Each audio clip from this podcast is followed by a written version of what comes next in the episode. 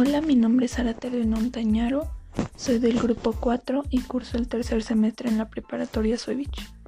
Esta materia es la de análisis histórico de México y mi maestra es la licenciada Gisela Yasmín Villarreal Sánchez. En este podcast voy a hablar sobre los gobiernos de la revolución. Está el caudillismo populista que fue de 1920 a 1928 los subtemas son la presidencia provisional de Adolfo de la Huerta, presidencia de Álvaro Obregón, presidencia de Plutarco Elías Calles y la reconstrucción económica.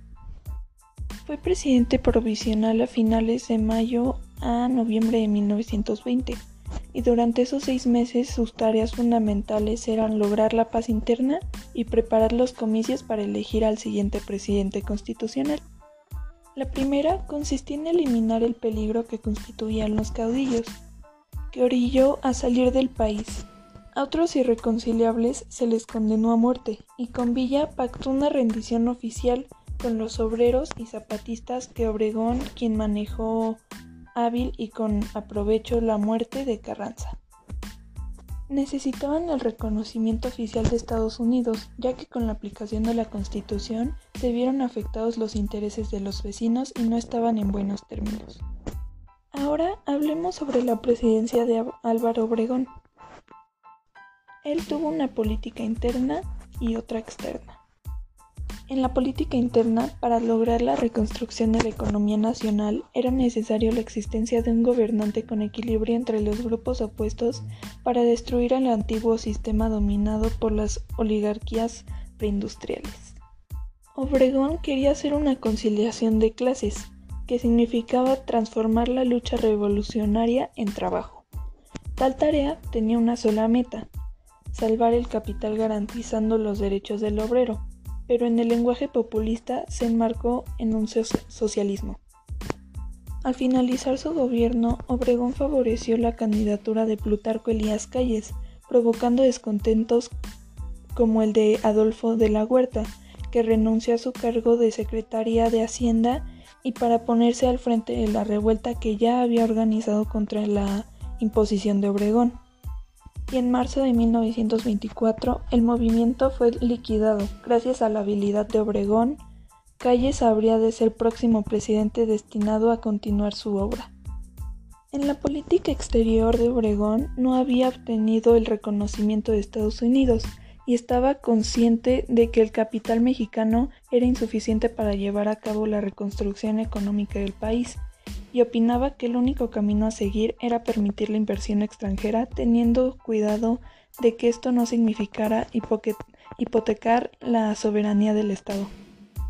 Los estadounidenses enviaron un proyecto de tratado Amistad y Comercio, condicionando el reconocimiento, y su manera de actuar fue negociar mediante el, convenio de la Huerta Lamont la deuda que no había sido garantizada y los tratados de Bucareli.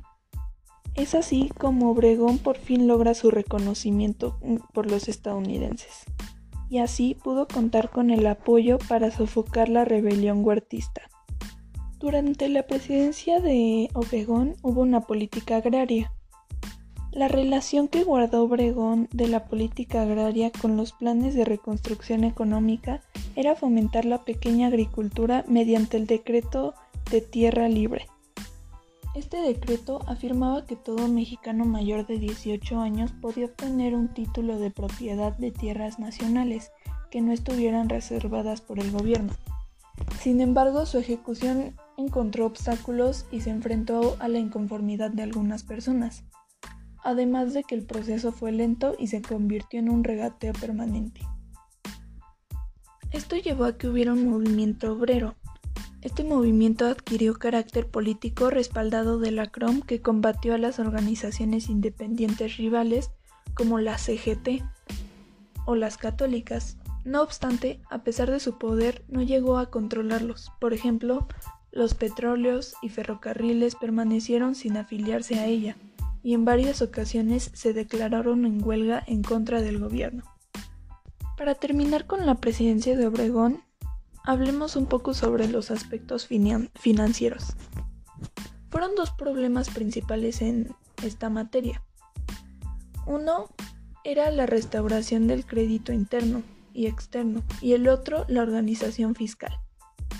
En el primero, Obregón se propuso a la devolución de los bancos sin concederles la facultad de emitir moneda, y más tarde reglamentó el funcionamiento de dichas instituciones. Se reanudó el pago de la deuda externa hasta que tuvo el reconocimiento diplomático de Estados Unidos. En cuanto al segundo, solicitó nuevos empréstitos que le fueron negados suspendiendo el convenio de la Huerta Lamont.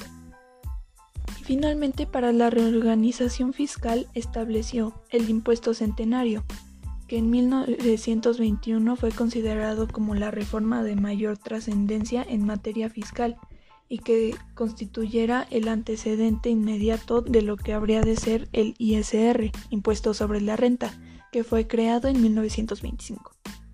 Ahora hablemos sobre la presidencia de Plutarco Elías Calles. En la política interna fueron cinco problemas los que tuvo que enfrentar. El uno fue la situación incierta del ejército convertido en un foco de insurrección comisionó en su reorganización al general Amaro.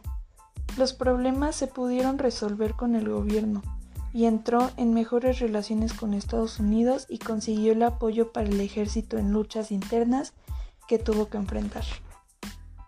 El segundo problema fue el regionalismo excesivo sostenido en la fuerza de los caciques locales. El tercero era la desarticulación de la política en múltiples partidos políticos regionales locales. Los únicos partidos que podían considerarse medianamente nacionales eran el Partido Nacional Agrarista, que era el PNA, y el Partido Laborista Mexicano, el PLM, PLM, y el Partido Comunista Mexicano, PCM. El cuarto problema eran los choques con la Iglesia Católica que ocasionaron la rebelión cristera, eh, que fue el más grande conflicto social de esta época. El quinto problema fue la coexistencia del presidente y del hombre fuerte Obregón, quienes, aun cuando no se lo propusieron, dividieron en dos bandos a la familia revolucionaria. La situación de la crisis política que sobrevino a raíz del asesinato con notable astucia La situación de la crisis política que sobrevino a raíz del asesinato con notable astucia, Calle solo se abstuvo de considerarse para ocupar el lugar de liderazgo que dejaba vacío Obregón. No obstante, México siguió siendo el país de un solo hombre y ese hombre fue el propio Calles, en los seis años del Maximato.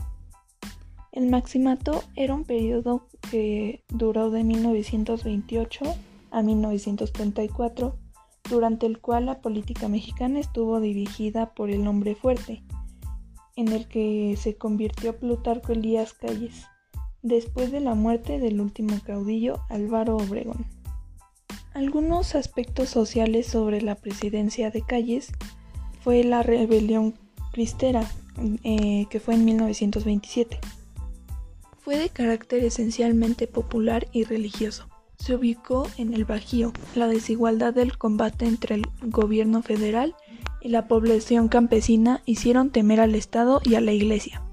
También estuvo la lucha obrera, en este periodo de calles se disminuyó el número de huelgas que se fue acentuando conforme crecía el poder de la CROM y de las que se presentaron las más graves fueron la textil y los ferrocarrileros. Brotaron por problemas internos de las empresas con crisis financieras. Otro problema fue el racismo antichino. En los estados de Sonora, Sinaloa y Nayarit la causa fue la competencia socioeconómica que representaba la presidencia de los chinos, la que ya había ocasionado choque violento entre estos y los mexicanos que los rechazaban. Coincidió con la política nacionalista de Calles.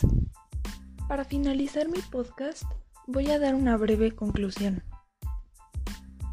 El gobierno de Álvaro Obregón logró la conciliación de clases y con ello aceleró la centralización y la reconstrucción de la economía social, convencido de transformar la lucha revolucionaria en trabajo para salvar el capital garantizando los derechos del obrero, aprovechando el movimiento del caudillismo desarrollado en América Latina para emerger las nuevas sociedades bajo el impulso de la creciente industrialización. La soberanía de México continúa en crisis por la amenaza armada de los Estados Unidos para proteger los intereses de los estadounidenses en nuestro país, en momentos en que la Iglesia eh, había tenido choques y por parte de México la urgente necesidad del reconocimiento que mejoró a la llegada del embajador Morrow. Dentro de los aspectos sociales fue de importancia la obra de Vasconcelos, la fundación de la Secretaría de, Educación Pública, el movimiento obrero que además se creó la CROM, eh, nuevas organizaciones como la Confederación General del Trabajo y la Confederación Nacional Católica. Obregón intentó reeleccionarse pero fue asesinado por un fanático religioso. La reconstrucción económica de calles tuvo importantes resultados en cuestión agraria, comercio y transporte, pero los objetivos originaron nuevas crisis. Pues este fue mi podcast sobre los gobiernos de la revolución y pues espero que haya sido de tu agrado. Adiós.